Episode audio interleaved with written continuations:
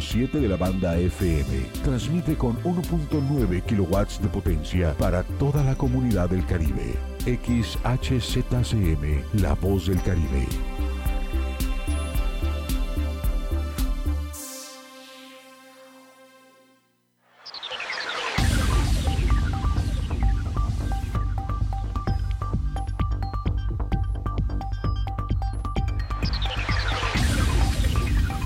Tiempo de cerrar el día con el resumen más veraz del acontecer diario. La media. Comenzamos.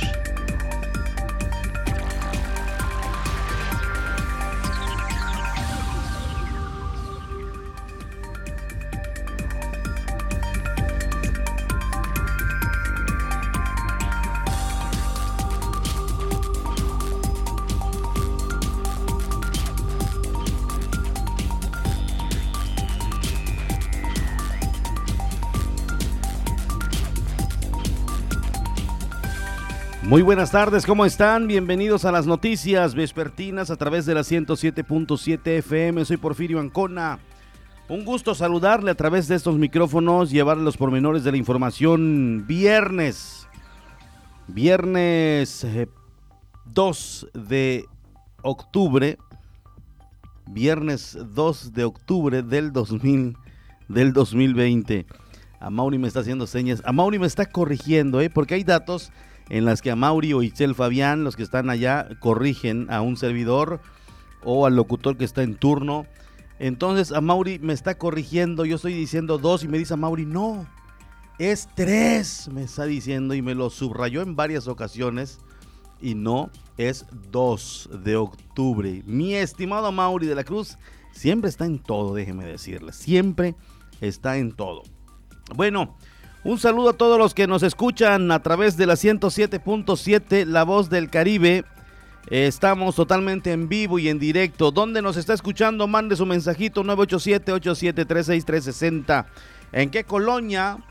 ¿En qué centro de trabajo? Allá en su casa, donde usted lo haga. Muchas gracias.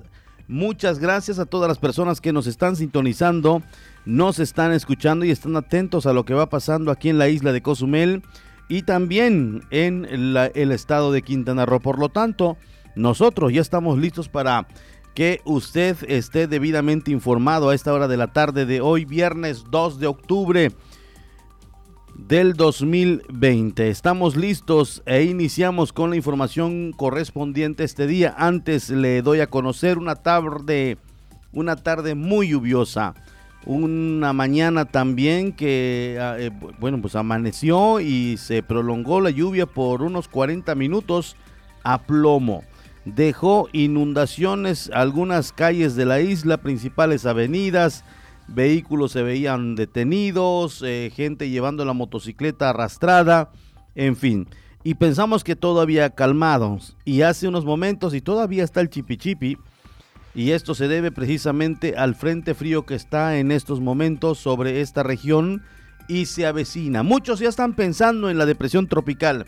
No, no es la depresión tropical. Déjeme decirle que se trata de un frente frío que está en estos momentos sobre esta región, que puede ser benéfico y desvíe o marque otra ruta para la depresión tropical que todavía no se transforma en tormenta. También podría ser pero lo cierto es que es un frente frío que tiene hoy presencia en esta región. Y de acuerdo a lo que dicen las autoridades, es, es débil, es un frente frío débil, pero bueno, finalmente es un movimiento climático que obviamente eh, pues genera lluvias, algunos vientecillos y demás. Débil, un frente frío débil.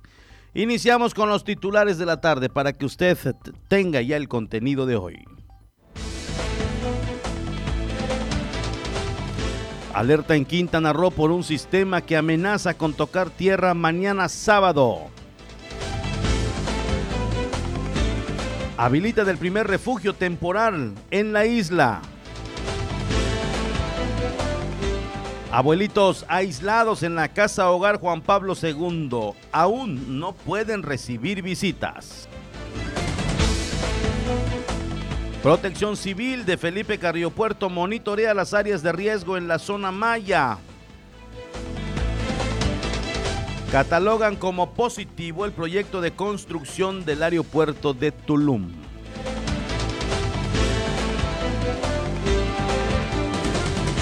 Y por supuesto, no podemos dejar pasar desapercibida esta fecha, 2 de octubre del 2020, que no se olvida. Muchas gracias. Justo con este tema iniciamos. El 2 de octubre no se olvida. Se cumplen 52 años de la matanza de Tlatelolco. Fue durante la administración del entonces presidente de la República Mexicana, Luis Echeverría Álvarez, donde luego de dos meses de protestas tras la agresión realizada a estudiantes por parte de granaderos, el 2 de octubre la tragedia ocurrió.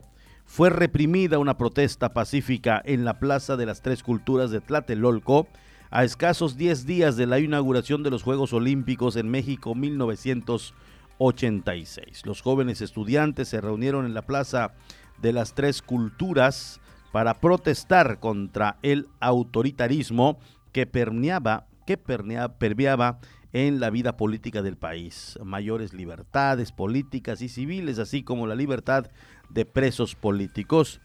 Exigían la desaparición de cuerpo, del cuerpo de granaderos y la destitución de los jefes de la policía de la capital del país.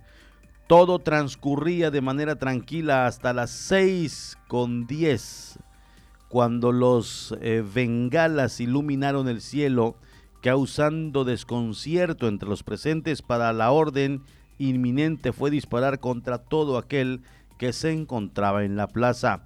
El grupo encargado de jalar el gatillo en repetidas ocasiones fue el batallón Olimpia, quienes vestidos de civiles, rodearon y disolvieron con disparos el movimiento. Su distintivo era un pañuelo o guante blanco. Entonces se inició una masacre. El ejército que resguardaba el mitin empezó a disparar contra los estudiantes para repeler la agresión. La multitud se dispersó y muchos corrieron a esconderse en los edificios aledaños a la Plaza de las Tres Culturas. A más de cinco décadas nadie sabe cuántas personas murieron durante la masacre por la Agencia de Seguridad Nacional de los Estados Unidos. estima que fueron entre 150 y 350 víctimas y hubo miles de detenidos. Algunos nunca volvieron a aparecer. El gobierno afirmó un día después que solo habían muerto 20 personas. Así las cosas, así las cosas desde hace 52 años.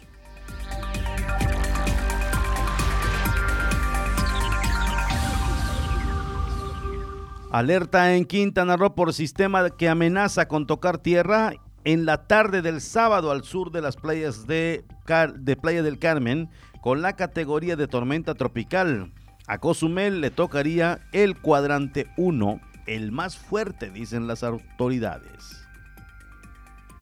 La mañana de este viernes 2 de octubre se formó la depresión tropical número 25 de la temporada a raíz de una baja presión asociada a una onda tropical. El sistema se está intensificando gradualmente frente a las costas de Quintana Roo y se espera que en las próximas horas alcance la categoría de tormenta tropical y tenga por nombre Gama. Hasta el último reporte de la tarde de este viernes, el fenómeno se encuentra en 18.8 grados latitud norte y 85.3 grados longitud oeste a 250 kilómetros al sureste de Cozumel y a 235 kilómetros al este-sureste de Punta Herrero, Quintana Roo, y está avanzando al noroeste a 15 kilómetros por hora. Tiene vientos máximos sostenidos de 55 kilómetros por hora, con rachas que alcanzan los 75 kilómetros por hora. El Centro Nacional de Huracanes emitió zona de prevención por efectos de tormenta tropical desde Cabo Catoche hasta Punta Herrero. Por su parte, Protección Civil de Quintana Roo emitió la alerta amarilla, peligro moderado, acercamiento, preparación para los municipios de Cozumel, Solidaridad, Benito Juárez, Puerto Morelos, Isla Mujeres y Lázaro Cárdenas. En este sentido, el director de esa dependencia pidió a la comunidad mantenerse informada. Estaremos teniendo precipitaciones, lluvias fuertes en todo el estado. Continuarán las lluvias,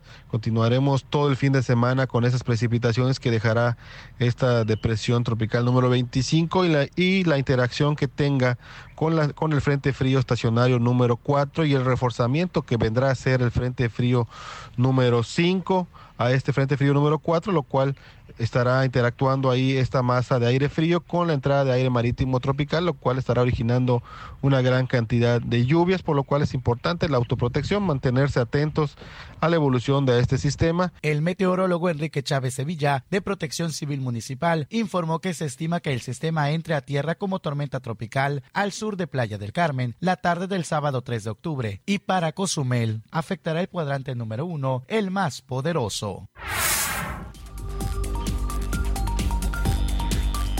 Por lo tanto, las autoridades se reunieron para garantizar y organizarse ante el inminente impacto de un sistema tropical. Desde este viernes habilitaron el primer refugio a cargo de la Guardia Nacional y ya comenzaron con los recorridos ante el inminente impacto de un sistema que de acuerdo a pronósticos tocará tierra la tarde del sábado en el estado con la categoría de tormenta tropical. Autoridades de los tres niveles de gobierno se reunieron en Cozumel para tratar temas relacionados a la llegada del fenómeno. Héctor Macmarín, director de Protección Civil, señaló que traerá mucha agua, por lo que con apoyo de la policía se alistan para probables cierres de calles por las inundaciones que se esperan. Pero sí va a traer mucha agua.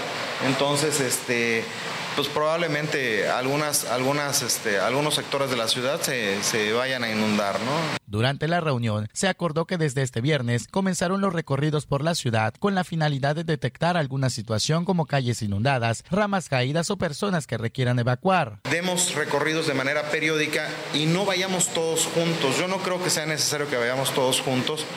Este, yo más bien preferiría con la sectorización que ya tenemos de acuerdo a la sectorización, que cada quien se enfoque en, su sector para hacer un recorrido, pero que sea, sí que sea periódico. Programándose tres horarios, a las 5 de la tarde y 9 de la noche de este viernes y a las 7 de la mañana del sábado. Por otro lado, también se dio a conocer la habilitación desde las 5 de la tarde de hoy del primer refugio en Cozumel. Se trata de Antioquía, localizado en la 65 Avenida Bis entre 37 y 39 Sur, el cual tiene capacidad hasta para 100 personas y estará a cargo de la Guardia Nacional y en caso de requerirse más espacio, se estará abriendo el Colegio de Bachilleres.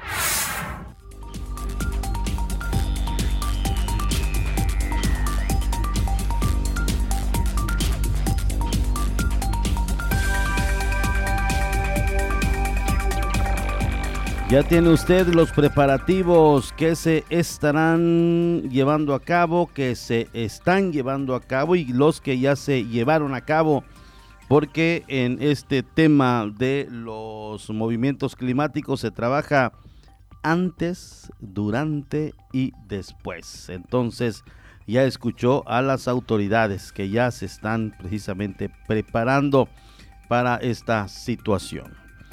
Es, ya tenemos el, clima, mi estimada Itzel, en cuanto ya lo, ya, ya lo tenemos, ya lo tenemos, bueno, pues vámonos con el clima detalle que nos tiene Manu López del clima que nos depara en las próximas horas. Sistema anticiclónico localizado sobre la porción oriental norte del Océano Atlántico impulsa vientos con alto contenido de humedad. Para Cozumel permanecerá el cielo nublado a cerrado. Se esperan lluvias muy importantes e intermitentes con chubascos y tormentas eléctricas dispersas a unos 50 a 70 milímetros. Las temperaturas templadas por la mañana y noche, poco calurosas el resto del tiempo. La temperatura máxima será de 27 a 29 grados centígrados, la mínima de 23 a 25 grados centígrados.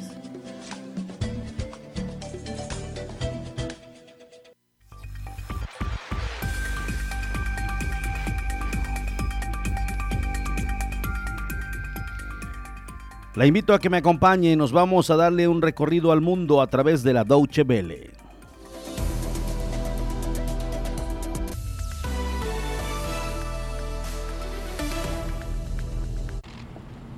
Donald Trump presenta síntomas leves de COVID-19, pero está de buen humor y seguirá trabajando. Así lo ha asegurado el jefe de gabinete del presidente Mark Meadows en rueda de prensa en la Casa Blanca. El presidente de Estados Unidos anunció por Twitter en la noche del jueves que él y su esposa Melania habían dado positivo por coronavirus. Una de sus más estrechas asesoras, Hope Hicks, se había contagiado previamente. La Casa Blanca ha cancelado todas las apariciones del viernes de Trump, incluida una recaudación de fondos en su hotel en Washington y un meeting en Florida. En la ciudad de Madrid y en nueve municipios de la región entraron en vigor las nuevas restricciones de movilidad ordenadas por el Ministerio de Sanidad Central para frenar la expansión del coronavirus. Las nuevas limitaciones afectan la entrada y salida de más de 5 millones de personas. Solo estarán permitidos los desplazamientos adecuadamente justificados, como asistir al trabajo, a centros escolares y universidades, centros de salud, comprar o ir al banco o cuidar a personas dependientes. En Argentina, numerosos incendios forestales asolan 11 provincias desde hace más de una semana. En Córdoba, en el centro del país, los bomberos intentan contener las llamas con la ayuda de hidroaviones y helicópteros. Las autoridades estiman que las llamas ya han arrasado unas 120.000 hectáreas. También en otros países de la región, como Bolivia, Brasil y Paraguay, hay decenas de focos activos. Estados Unidos anunció este viernes sanciones económicas contra ocho altos funcionarios bielorrusos, incluido el ministro del Interior, por su papel en la violenta represión del movimiento de protesta en las elecciones del pasado agosto en Bielorrusia. La medida del Departamento del Tesoro se produce un día después de que la Unión Europea impusiera sanciones contra 40 funcionarios bielorrusos por su implicación en la violencia y en la represión de la oposición democrática tras las elecciones. Entre los sancionados no figura el presidente del país, Alexander Lukashenko. En el segundo aniversario del asesinato del periodista Yamal Khashoggi, varias decenas de amigos, periodistas y políticos se congregaron frente al consulado saudí en Estambul para exigir justicia. Los asistentes criticaron la falta de transparencia del juicio celebrado en Arabia Saudita. Hace dos años, Khashoggi ingresó al edificio diplomático y desapareció. Turquía aún intenta esclarecer lo ocurrido.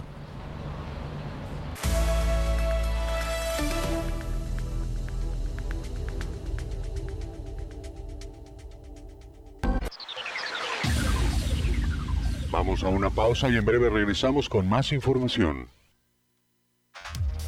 La voz del Caribe. 107.7 FM.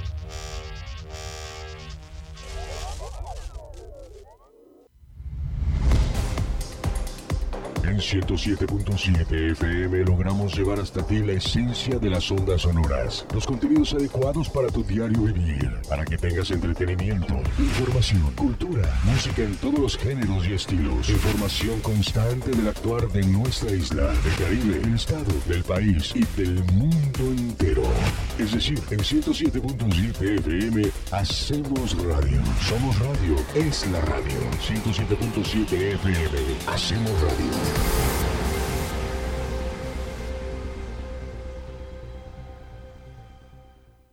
Momento de leer nuestros mitos con la mirada de nuestros tiempos, querido Pepe Gordon. Así es, Marisol Gacé. Hablaremos de la reinterpretación de mitos que reducen el papel de la mujer con la escritora Carmen Boullosa. Y en la música escucharemos a la banda de rock mexicano La Gusana Ciega. Los esperamos este domingo a las 10 de la noche en la Hora Nacional. Crecer en el conocimiento. Volar con la imaginación. Esta es una producción de la Dirección General de Radio, Televisión y Cinematografía de la Secretaría de Gobernación. ¿Y tú ya estás conectado a las redes? Ahora entra a 107.7.fm y acércate a la comunidad de la voz del Caribe. Conoce acerca de sus programas, sus conductores, podcast, barra programática y mucha información. Sobre todo puedes escuchar online y bajar la app de 107.7 para que la escuches desde cualquier parte del mundo. Conéctate a la red de la voz del Caribe. Entra a la página 107.7.fm. La voz del Caribe.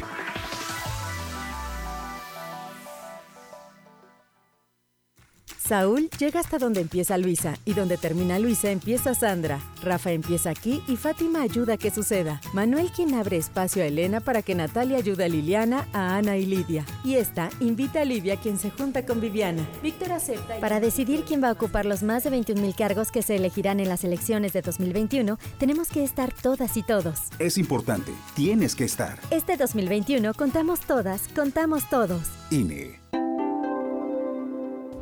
Llévanos contigo a todos lados. Descarga nuestra app disponible para sistemas iOS y Android. Encuéntranos como Radio 107.7. Descarga y disfruta de los contenidos de La Voz del Caribe en tus dispositivos móviles.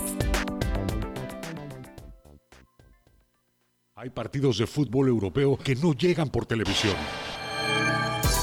Pero ahora 107.7 FM en colaboración con la Deutsche Welle traen para ti los partidos más emocionantes de la liga alemana. Vive la Bundesliga todos los sábados a las 11.30 de la mañana aquí en La Voz del Caribe. Y prepárate para gritar gol. 107.7 FM, La Voz del Caribe, la voz del fútbol.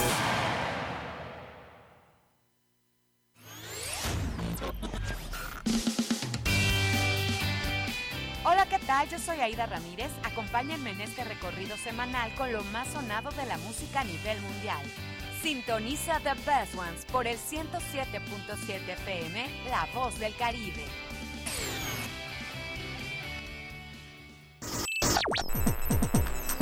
Estás escuchando 107.7 FM La Voz del Caribe. Desde Cozumel, Quintana Roo. Simplemente radio. Una radio con voz. La Voz del Caribe.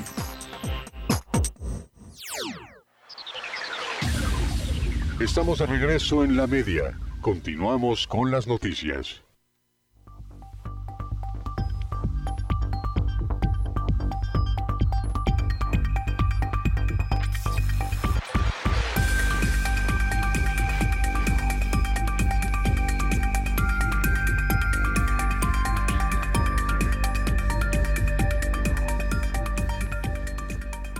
Gracias a las personas que nos siguen, que están en sintonía de la 107.7 La Voz del Caribe. En otro de los temas, la llegada del vuelo procedente de Europa traerá mayores beneficios con la llegada de además de más visitantes de países que conectan con esta aerolínea. La llegada del vuelo Lufthansa procedente de Frankfurt al Aeropuerto Internacional de Cancún traerá mayores beneficios para el Caribe mexicano con la llegada, además de visitantes de países que conectan con esta aerolínea europea, declaró Darío Flota Ocampo, director del Consejo de Promoción Turística de Quintana Roo. Vamos a recibir a través de este vuelo viajeros de Holanda, de Austria y de todos los países que conectan a través de Lufthansa con su aeropuerto eh, matriz. Es el primero, sí. Eh, el sábado llega otro vuelo que es parte del grupo de Lufthansa, que es Edelweiss, ya forma parte de su grupo, que viene de Suiza. Eh, también se va a estar viniendo una vez por semana. Agregó que el número de arribo de visitantes de aerolíneas como esta era mayor, pero a causa de la pandemia los números son menores. Bueno, de Alemania el año pasado recibimos 153 mil turistas alemanes. Es nuestro tercer mercado productor desde Europa. Evidentemente no serán esos números este año porque su temporada más fuerte era en el verano, que ya pasó. Y están viniendo a pesar de las restricciones. Los viajeros a su regreso tienen que someterse obligadamente a una prueba PCR y a pesar de eso el vuelo está teniendo muy buena demanda, viene ya lleno en sus, próximos, este y los próximos dos están llenos. Flota Ocampo afirmó que para los siguientes meses se espera un incremento del 13% en vuelos internacionales en comparación al año anterior. Bueno, ya llevamos un 13% arriba en el caso de Estados Unidos. Asientos disponibles desde Estados Unidos a Cancún, hay un 13% más programados ahora con respecto al año pasado. Hay una razón, no solo somos un destino atractivo y que ha probado ser seguro, sino las aerolíneas tienen restricciones para volar a Europa, tienen muchos aviones disponibles y los están programando para...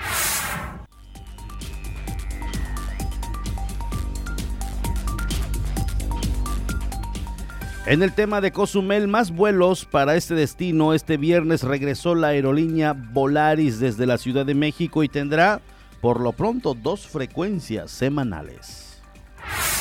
Autoridades dieron la bienvenida a la reactivación del vuelo Ciudad de México-Cozumel a través de la aerolínea Volaris, el cual por lo pronto tendrá dos frecuencias semanales, los viernes y domingos. El vuelo llegó a la 1.45 de la tarde del viernes 2 de octubre al Aeropuerto Internacional de Cozumel con 153 pasajeros. El regreso de Volaris a Cozumel es una gran noticia que nos alegra mucho y que contribuye a la recuperación económica de la isla. Esperamos que la ruta sea muy exitosa y que la demanda vaya en aumento Queremos que le vaya muy bien a Cozumel y a Volaris, comentó Darío Flotocampo, director general del Consejo de Promoción Turística de Quintana Roo. Dijo que el CPTQ continúa redoblando esfuerzos para impulsar la reactivación turística del Caribe mexicano y que durante los últimos meses ha sostenido juntas de trabajo con representantes de las principales aerolíneas que aterrizan en Cozumel, con quienes se ha pactado mantener rutas aéreas e incluso incrementar frecuencias de algunas tras la reapertura de los destinos turísticos del estado. Recientemente, American Airlines anunció la reconexión hacia la isla con vuelos desde Miami, Florida y Charlotte a partir del 8 y Carolina del Norte el 10 de octubre. Asimismo, la empresa confirmó que para el último trimestre del año aumentará a dos frecuencias los días que opere la ruta, mientras que en diciembre regresará el vuelo desde Chicago una vez a la semana. Sun Country reactivará el vuelo desde Minneapolis en diciembre, también dos veces por semana, mientras que United, empresa que mantiene desde agosto la ruta de Houston-Cozumel una vez por semana, anunció que en noviembre será la reapertura de la ruta proveniente de Chicago una vez por semana y en diciembre regresa la ruta desde Denver igualmente una vez por semana.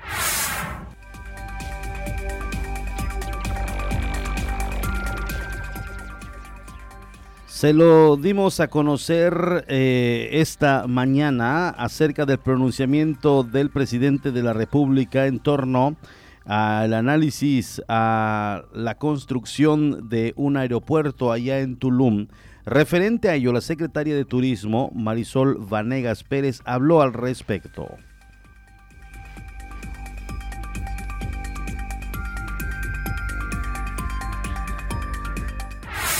Luego del anuncio por parte del presidente de la República, Andrés Manuel López Obrador, sobre la construcción de un aeropuerto en el municipio de Tulum, proyecto que pudiera ser positivo para el Estado, expresó Marisol Vanegas Pérez, secretaria de Turismo en Quintana Roo. El anuncio es muy bueno, saber que ya teníamos el proyecto del aeropuerto en Tulum desde hace mucho tiempo que por temas de mercado y la cobertura que estaba teniendo el aeropuerto de Cancún no se hacía tan factible en términos de demanda eh, pero bueno, el tiempo también ha cambiado, ya el aeropuerto de Cancún ya tiene eh, un gran movimiento, nos parece que puede ser muy positiva la noticia, ahora tendremos que esperar eh, si el emplazamiento es el mismo que se tenía preparado, si las condiciones de mercado, si se va a otorgar igual en, operación, para quién será.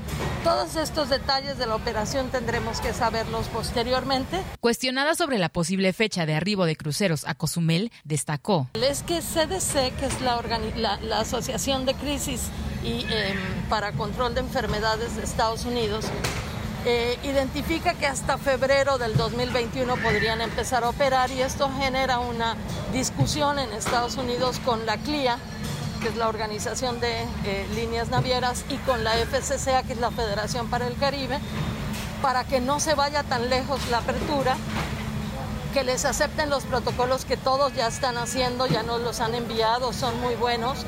Nosotros ya tenemos listo el protocolo para mm, eh, Cozumel y para Mahahual eh, y en realidad nos parece que es muy pertinente en este momento ya poder tener operación de crucero. Sin embargo, es una disposición en Norteamérica para sus líneas navieras. En cuanto al turismo de bodas para el Caribe mexicano, Vanegas Pérez mencionó que aún no será posible la realización de estos eventos. Únicamente se abre el desarrollo de grupos y convenciones. En el caso de bodas no hay, hay contacto físico, hay una, una interacción muy personal y tenemos que tener las pruebas rápidas de antígeno, no solo las pruebas de anticuerpo que dan una ventana muy grande donde hay mayor riesgo. Entonces habrá que esperar unas semanas a que estén listas las pruebas rápidas de antígeno.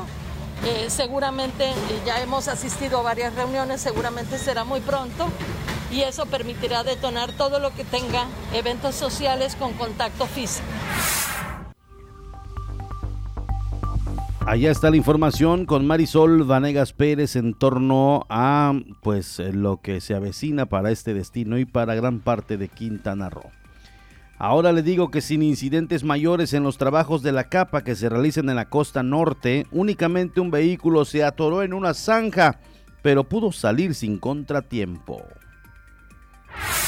Tras las denuncias ciudadanas que recibimos en este medio de comunicación sobre la falta de señalización en la costera norte, donde se realizan los trabajos de sustitución de tubería del agua residual y línea de agua potable en 6 kilómetros y que debido a ello han ocurrido percances, el subdirector de tránsito en Cozumel, Pedro Ramírez del Ángel, indicó que se solicitó a la empresa como requisito desde el primer momento que iniciaron que se señalice no solamente la vialidad, sino también dónde están las zanjas. Para que las personas puedan entrar a sus condominios, los que viven por allá, a los hoteles, se les haga una ruta de entrada, una ruta de salida y que esté bien marcada para evitar que los conductores o los visitantes sufran una caída en una, zanja, se atasquen o algo por el estilo. Comentó que debido a las lluvias, solamente un hecho menor se ha registrado. Hasta el momento, ninguna novedad, está todo bien en, esa zona. Sí, hasta el momento no hay novedad, nada más el, las lluvias que empezaron desde la semana pasada pues han hecho alguno que otro reemblandecimiento de la tierra, que obviamente que no está compactado todavía al 100%, pero son espacios que se, se les han hecho a los hoteles para que puedan pasar. Un vehículo pues pasó, se reemblandeció y entró, pero solamente se atascó. Eh, minutos, minutos después fue sacado y con todo continuó con normalidad. Por último, Ramírez del Ángel recomendó a la población que acude a la zona manejar con precaución y reducir la velocidad, pues debido a los trabajos se habilitó doble carril. Hasta el momento llevamos un saldo blanco, no hay accidentes, no ha habido encontronazos, no ha habido golpes, no ha habido atropellos de, de motos, de carros, de gente ni de conos hasta ahorita la, ciudadanía pues, que vive de ese lado pues ha sido consciente. Y la gente del, del área de la ciudad, del primer cuadro, pues solamente recordemos que iban allá a dar su paseo dominical, su paseo de sábado, ver, ver el mar, por playa, playa roca, todo, pero como está, desgraciadamente está, están los trabajos y es, es una montaña de, de tierra y ven tubos, pues muy poca gente va por allá. Desde que inició la pandemia se tomaron medidas allá en la Casa Hogar Juan Pablo II eh, para evitar el contagio, puesto que las personas por la edad y por las condiciones que se vive, que no es al aire libre, obviamente son cuartos eh, donde están, pues generamos un riesgo para los abuelitos. Ya están trabajando eh, normal, solo, solo que no están permitiendo visitas. Al inicio de la pandemia generada a causa del COVID-19, la Casa Hogar Juan Pablo II cerró sus puertas al público. A pesar de ello, los abuelitos mantienen comunicación a través de plataformas digitales cuando es posible y en ocasiones visitas, pero sin que los adultos mayores tengan contacto cercano con algún miembro de la familia. Así lo comentó Teresita Pinto Ontiveros, directora de esta Casa Hogar. Para todas las visitas, incluso para familiares. ¿Por qué? Porque, bueno, tenía yo eh, la gran responsabilidad de, seres tan vulnerables como son los abuelitos y pues tuve que hablar con todos los familiares, los cuales de verdad estoy más que agradecida de haber aceptado la decisión que, que tomé y al contrario, todo el mundo me dijeron que estaban pues muy contentos y seguros de que ahí los íbamos a cuidar muy bien. Añadió que hasta el momento las actividades acostumbradas se siguen realizando. A pesar de esta situación, pues tratamos nosotros de que sea la mejor. Dentro del hogar se siguen haciendo las actividades que estaban siempre establecidas. Eh, los viernes pues tienen karaoke, se reza el rosario todos los días, las que pueden hacer juegos de mesa los hacen. Ahora, la Casa Hogar Juan Pablo II en la isla tiene a su cuidado a nueve abuelitos. Algunos de ellos fueron llevados a casa con sus familias a fin de mantenerlos seguros y evitar un riesgo mayor. Pero si deciden ingresarlos nuevamente, será posible, pero con todas las medidas sanitarias correspondientes. Si en algún momento, pues ellos deciden volver a ingresarlos, desde luego con todas las medidas de seguridad, con pruebas COVID, para que esto sea de, la seguridad total de, los abuelitos y del personal, de las madres, de todos, ¿no? Porque no podemos exponerlos después de estarlos cuidando tanto. El familiar no va a entrar a estarlo visitando, mas sin embargo sí sustentado con toda una metodología, una revisión muy exhaustiva. El equipo continúa dando ese amor y llevando alegría a los abuelitos a pesar de la situación actual.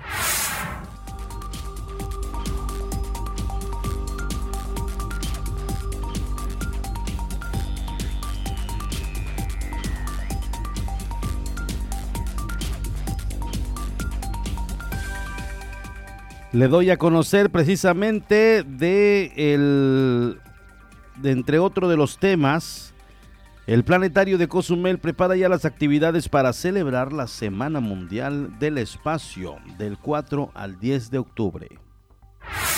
El Planetario de Cozumel prepara actividades para celebrar la Semana Mundial del Espacio que dará inicio del 4 al 10 de octubre, donde se buscará llevar conocimiento de la vida espacial a los cozumeleños durante estos días, explicó Vicente Hernández, director del Planetario. Que va a comenzar a partir del 4 de octubre, o sea, la próxima semana, donde vamos a tener varias actividades relacionadas precisamente con, eh, con el espacio.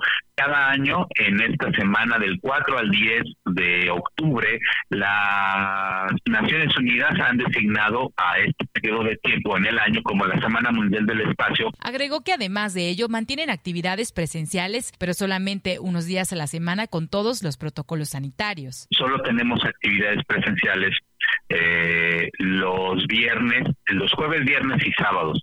Y estamos eh, organizando actividades en la parte del domo, del observatorio y en el área de talleres. En el domo, pues tenemos eh, las películas y las funciones especiales, en donde podemos viajar a través del espacio o ambientes submarinos, por ejemplo, en películas y animaciones que están hechas para el formato full dome. Recalcó la invitación para visitar las redes sociales Planetario de Cozumel, así como la participación en las veladas astronómicas que se desarrollan los días jueves y sábado en las instalaciones del Planetario Chancaán.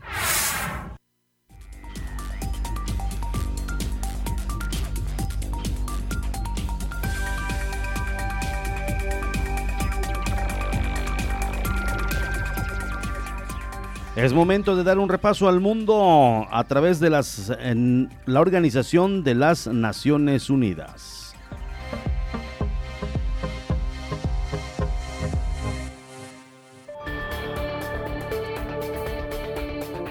Estas son las noticias más destacadas de las Naciones Unidas con Beatriz Barral. La Organización Mundial de la Salud confía en que España será capaz de volver a controlar la epidemia de COVID-19 y admite no saber qué ha disparado la segunda ola de contagios. A preguntas de los periodistas sobre la situación en España e Italia, el director de emergencias de la organización dijo que hay que ser muy cuidadosos con las comparaciones entre países y elogió la respuesta en ambos. Michael Ryan dijo que algunos eventos impredecibles, sobre todo en entornos urbanos, pueden disparar los contagios. Los expertos repitieron que el SARS-CoV-2 es un virus nuevo del que aún no se conoce a fondo el comportamiento. No sabemos por qué prende en unos sitios y no en otros, admitió Bruce Elward, el asesor senior de la OMS, que elogió el comportamiento tanto del gobierno como de la población española.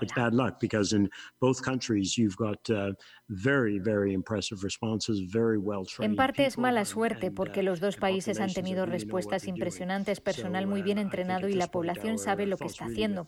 Nuestros pensamientos están con los españoles que se enfrentan de nuevo a decisiones muy difíciles. Tenemos total confianza de que volverán a controlar el brote porque tienen la experiencia, la pericia y el compromiso para hacerlo.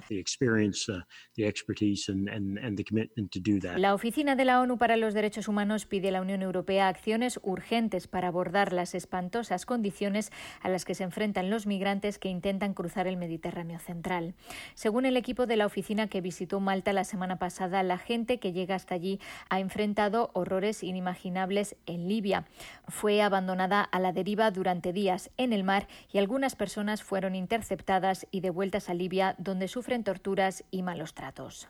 Los rescatados y desembarcados en las costas europeas se exponen a detenciones arbitrarias que podrían equivaler a un maltrato en un momento en el que el coronavirus hace que la situación sea aún más grave.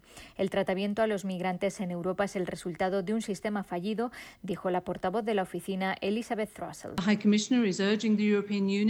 La alta comisionada urge a la Unión Europea y sus Estados miembros a garantizar que su pacto sobre migración y asilo aborde estos desafíos para alcanzar un enfoque verdaderamente común y basado en principios que garanticen el respeto y la protección de los derechos humanos de los migrantes y refugiados. Sudán está siendo golpeado por inundaciones catastróficas y un aumento de la inflación que han provocado que se dispare el número de personas que necesita ayuda y con ello el costo de atenderlas. Más de 860.000 personas han visto sus casas destruidas o dañadas por las inundaciones y más de 120 personas han muerto. También se han dañado o destruido escuelas, instalaciones sanitarias de agua y saneamiento, dijo Jens Lark, el portavoz de la Oficina para la Coordinación de Asuntos Humanitarios.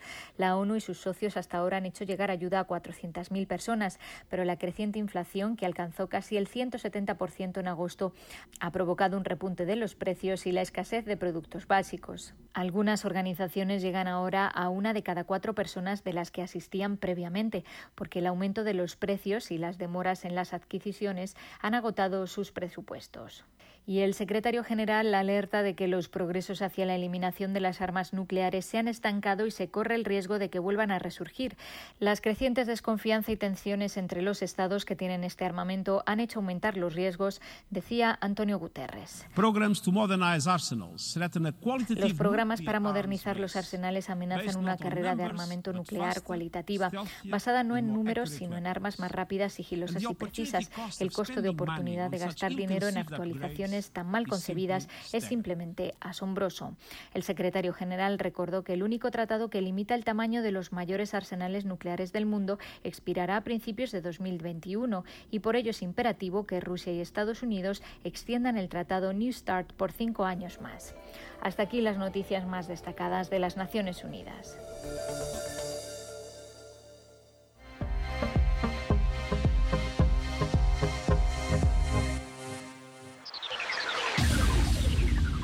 Vamos a una pausa y en breve regresamos con más información.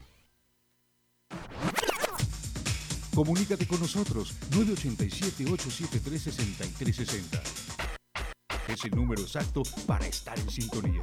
107.7 FM, La Voz del Caribe. Es momento de leer nuestros mitos con la mirada de nuestros tiempos, querido Pepe Gordon. Así es, Marisol Gacé. Hablaremos de la reinterpretación de mitos que reducen el papel de la mujer con la escritora Carmen Boullosa. Y en la música escucharemos a la banda de rock mexicano La Gusana Ciega.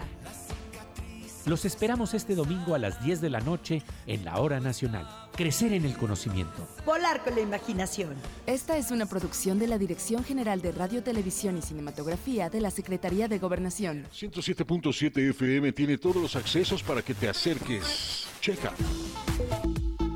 Facebook 107.7, Twitter arroba 107.7, Instagram 107.7, teléfono 987-869-2346, extensión 107, mensajes de texto a WhatsApp 987-873-6360.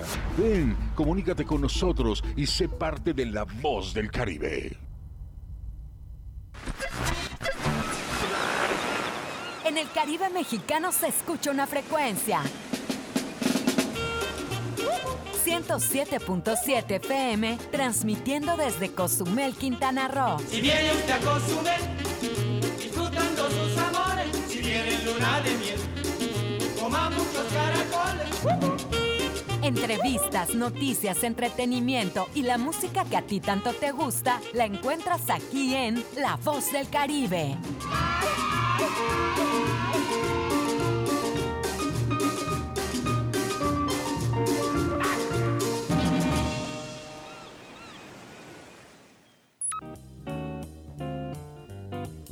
Revistas, cuentos, anécdotas, poesías, novelas, ensayos, biografías, crónicas, fábulas, fantasía, realidad y todo lo que forma parte de la lectura se encuentra con tres voces expertas: Azucena Mondragón, Astrid Ramírez y Livia Hernández en Espacio Lector. Todos los miércoles de 9 a 10 de la noche, aquí en 107.7 FM, donde hacemos radio.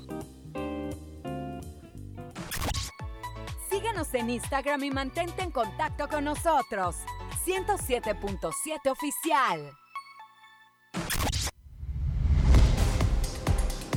En 107.7 FM logramos llevar hasta ti la esencia de las ondas sonoras, los contenidos adecuados para tu diario vivir, para que tengas entretenimiento, información, cultura, música en todos los géneros y estilos, información constante del actuar de nuestra isla, del Caribe, del estado, del país y del mundo entero. Es decir, en 107.7 FM hacemos radio. Somos radio, es la radio. 107.7 FM, hacemos radio.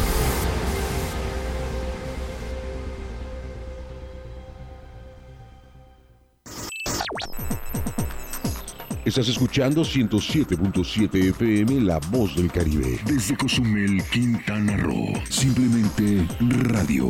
Una radio con voz. La Voz del Caribe.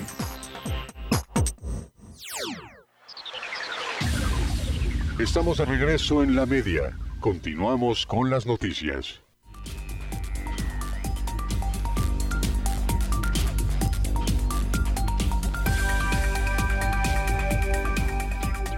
Estas condiciones que ya se comenzaron a vivir en el estado de Quintana Roo, primero con la presencia del Frente Frío y posterior la depresión tropical que se va acercando, que esta aún no llega, pero sí mantiene amenazada a nuestras costas de Quintana Roo. Le digo que se rompe carretera en el sur de Quintana Roo. Fuertes lluvias e inundaciones provocan la ruptura de vía en comunicación de las comunidades de Río Verde, de Bacalar y Miguel Alemán de Otompe Blanco. Habitantes de Río Verde, municipio de Bacalar, quedaron nuevamente incomunicados al deslavarse la carretera que conduce a la población por los escurrimientos ocasionados por las lluvias que se registraron en las últimas horas por el Frente Frío número 4. Cabe recordar que la población resultó afectada con las lluvias ocasionadas por la tormenta tropical Cristóbal en junio pasado. La Coordinación de Protección Civil confirmó que la afectación se registró entre Río Verde y Miguel Alemán, lo que afecta a los habitantes que quedaron nuevamente incomunicados. Por su parte, el director de Protección Civil en Bacalar, Pablo Antonio González, explicó que la zona incomunicada estaría entre Miguel Alemán y Río Verde, que afecta a unos 800 pobladores. Dijo que está pasando agua sobre la carretera de Melchor Ocampo y Río Verde, ahí por la zona conocida como El Molino. El cruce de agua también afecta a comunidades como Nuevo Tabasco, Valentín Gómez Farías, Río Verde y Miguel Alemán, haciendo hincapié que debido al pronóstico meteorológico, en el que se prevé la entrada del Frente Frío número 5 y lluvias debido a otras perturbaciones tropicales, mantendrán una vigilancia en comunidades como Huastuco, Cuchumatán, Mayabalam, Calulmil, por ser zonas de escurrimiento que podrían incluso llegar a la localidad de Reforma.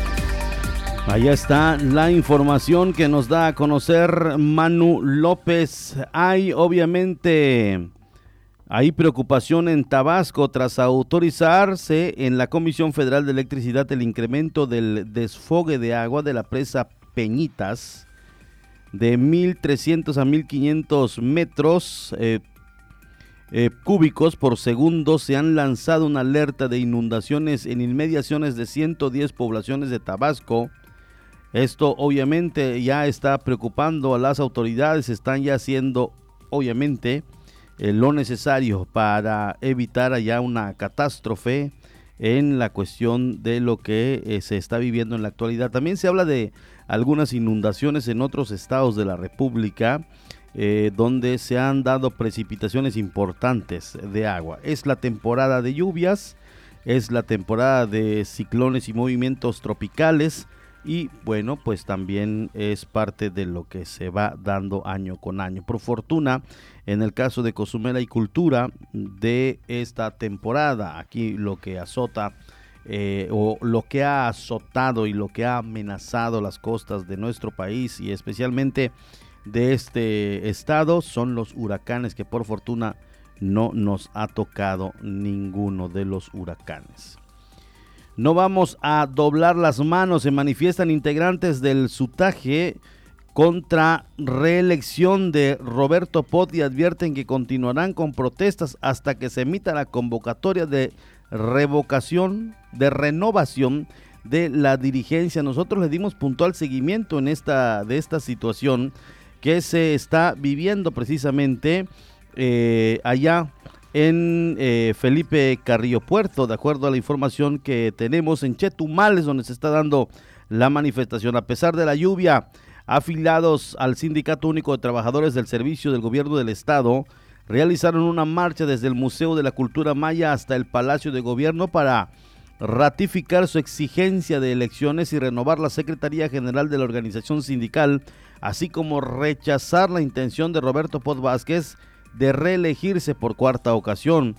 Jorge Alberto Narváez explicó que la intención es que obviamente el gobernador les haga caso, voltee los ojos hacia el sindicato y escuche la demanda de los trabajadores. No vamos a doblar las manos, menciona eh, José Alberto Narváez, Jorge Alberto Narváez. Dice, y seguiremos en pie de lucha para que se emita la convocatoria para renovar la Secretaría General del Sutaje, la cual debió ser publicada en la tercera semana de septiembre. Indicó, el periodo de Pot Vázquez vence el 30 de noviembre y la nueva dirigencia asumirá funciones a partir del primero de diciembre. Narváez Cumul confirmó que en estos 60 días continuarán las manifestaciones hasta que sean escuchados. Esto allá en Otompe Blanco.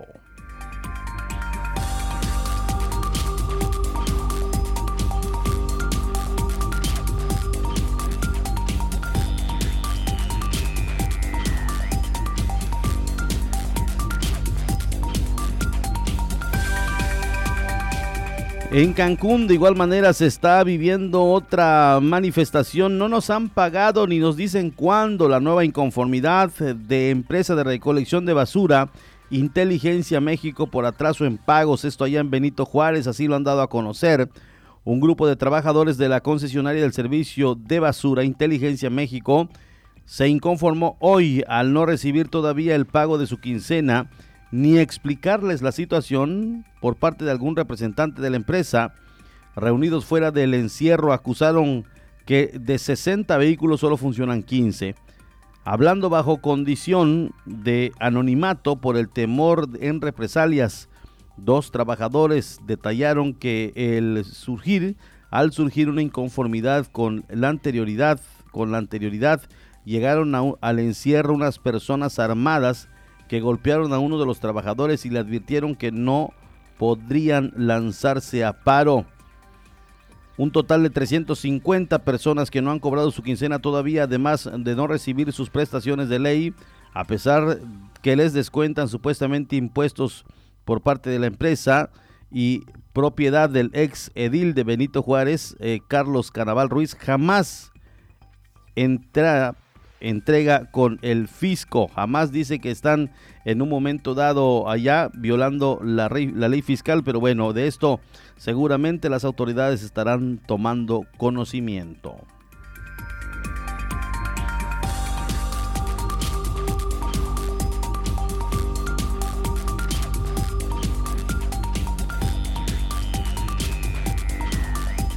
Evacúan ya a familias, así lo están diciendo ya las autoridades en un comunicado que nos están haciendo llegar, justamente hablando del tramo entre Bacalar y eh, con límites de Otompe Blanco. Evacúan a familias de las comunidades Río Verde y Miguel Alemán por inundaciones debido a las lluvias provocadas por el Frente Frío 4. Así lo han dado a conocer. Nuevamente habitantes de las comunidades Río Verde y Miguel Alemán, municipio de Bacalar, se encuentran interrumpidos por la ruptura de la carretera de acceso a consecuencia de los escurrimientos de agua que dejaron las lluvias del Frente Frío número 4. Ocho familias tuvieron que ser ya evacuadas y sus casas se encuentran inundadas. Los habitantes de ambas comunidades se quedaron sin servicio de energía eléctrica. De acuerdo con el reporte de la Coordinación Protección Civil, Ocho casas se encuentran inundadas a consecuencia de la excesiva cantidad de agua que, que escurre en la zona. Las carreteras que conduce a Río Verde registró desde el mediodía el cruce de agua y en estos momentos presenta rupturas en varios puntos, lo que deja incomunicado a los habitantes de Río Verde y Miguel Alemán y no hay acceso, dicen los de la Coordinación de Protección Civil y que también confirmaron que familias han abandonado sus hogares y se han resguardado en casas de familiares y amigos y únicamente una mujer estará en la casa ejidal donde pasará la noche hoy viernes.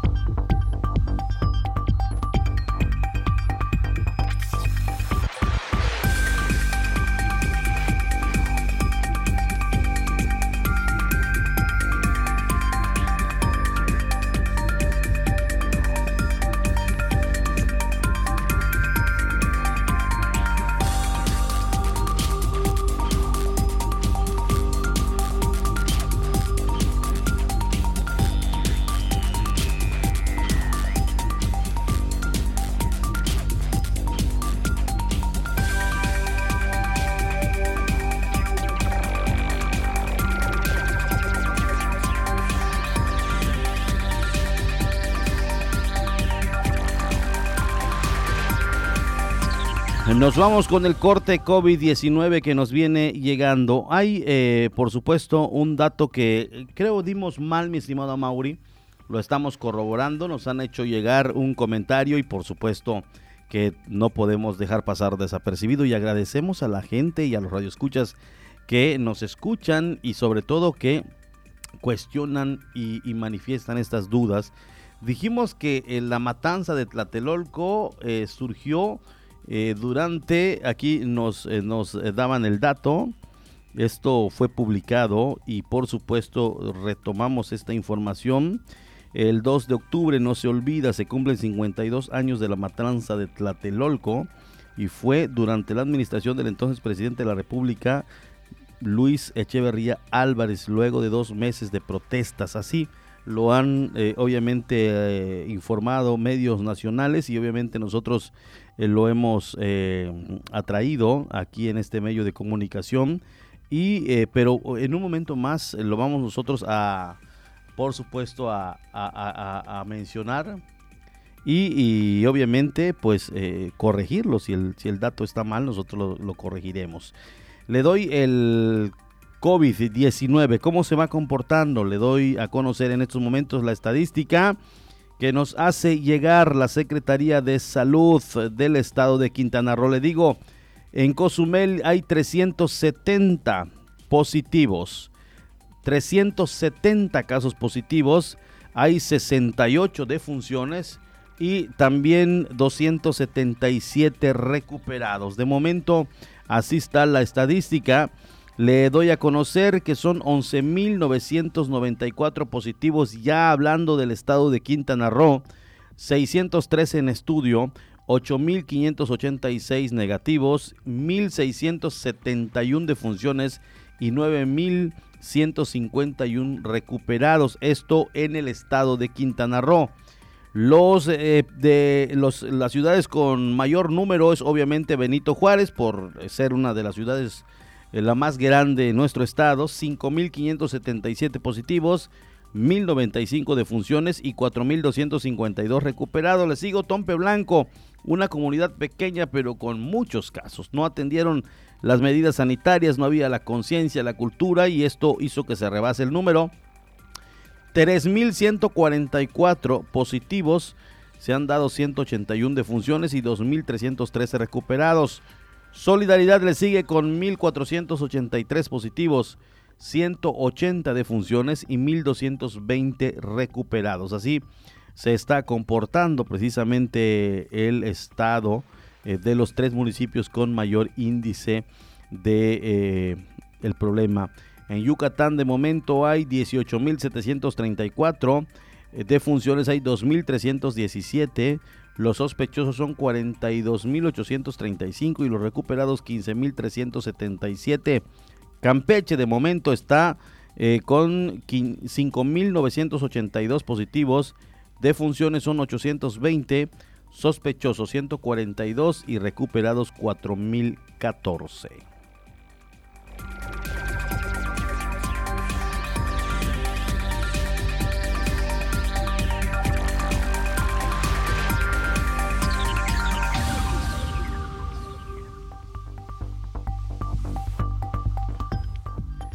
Gracias eh, por la información a Mauri de la Cruz. Eh, en estos momentos eh, se ha puesto a investigarlo a través de los medios nacionales. Y, bueno, aquí tenemos otro dato que nos hacen llegar.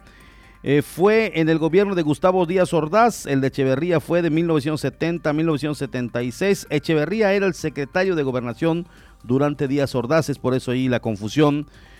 bueno, por eso se dice que a él se le debe de eh, se le debe la orden de disparar en contra de los manifestantes, pero el presidente en ese entonces era Gustavo Díaz Ordaz. Al final de su mandato, en su informe de gobierno, asumió la responsabilidad histórica de los hechos. Gracias a esta persona. Lo dijo a través de las plataformas, mi estimado Mauri, a través de las plataformas. Hay gente que está muy al pendiente y nos da mucho gusto el que nos den a conocer la información.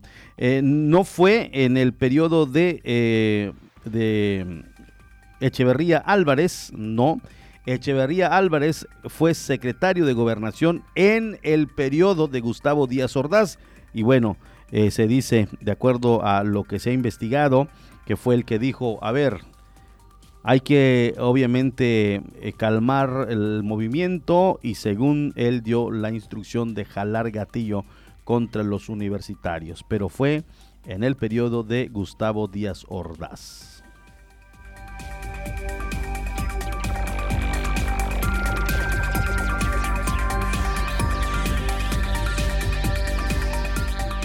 Hoy, por cierto, en los movimientos que se estaban dando en la Ciudad de México, eh, exigían, eh, exigían ahí la asociación o agrupación, los que están defendiendo precisamente este caso de 1968, eh, que se le enjuicie como a los expresidentes, que ahora está esto de esto sonando mucho, ya es un, es eh, es un eh, pronunciamiento y mucha gente ya, por supuesto, está eh, en cuanto a las los, a meter a juicio, mi estimado Mauri, enjuiciar a los expresidentes, están pidiendo que también a Luis Echeverría Álvarez se le juzgue por este suceso, los que están encabezando el movimiento y los que vienen obviamente año con año haciendo sus pronunciamientos en contra de esto que se dio en el 68, la matanza de Tlatelolco.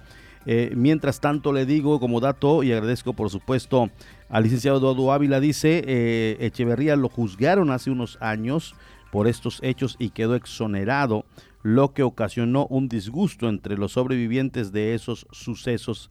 El 68 fue el año de los Juegos Olímpicos en México y sí, fue a unos días cuando inició este movimiento que desafortunadamente tuvo este desenlace ya se le juzgó y en México desafortunadamente no se le puede juzgar dos veces a una persona por el mismo delito. Fue exonerado, aunque lo estén pidiendo los movimientos que hoy encabezan el movimiento del 68. Bueno, ya las autoridades estarán decidiendo.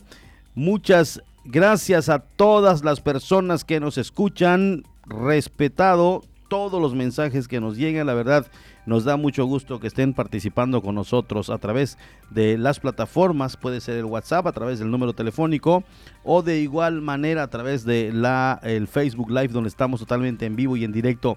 Allá está. Nos despedimos a Mauri de la Cruz. Un feliz fin de semana lluvioso. Paraguas impermeables, nailos plásticos, esas bolsas jumbo, como usted, como usted se quiera eh, sí, yo soy, yo tendré que usar un jumbo. Obviamente, Itzel con uno mediano. Itzel con uno mediano. Con uno de dos kilos, Itzel, ¿no? Con uno de dos kilos se, cubre Itzel. Muy bajita, ¿eh? Muy bajita, pero en el máster está a todo lo que da. Muy atenta. Entonces, em, nos despedimos. Y yo posiblemente, posiblemente porque todo está en veremos. Mañana esté abandonando la isla de Cozumel y nos escucharemos aquí el próximo lunes. Muchas gracias a todos los que hicieron el favor de seguirnos, los que estén al pendiente y desean estar siempre informados en estos micrófonos a través de esta frecuencia. Ya nos vamos hasta mm, Felipe Carrillo Puerto con Omar Medina, que lo dejamos con los micrófonos de la 95.1 porque hay noticiario allá de 7 a 8 de la noche con Omar Medina. Gracias, muy buenas tardes, un excelente fin de semana. No salga, no salga por la condición de la pandemia, pero además va a estar feísimo el clima. Lluvia y algunos vientos eh, solamente es lo que pronostican las autoridades. Eh, y mientras tanto, pues nos vemos y escuchamos el próximo lunes. Buenas tardes, buenas noches.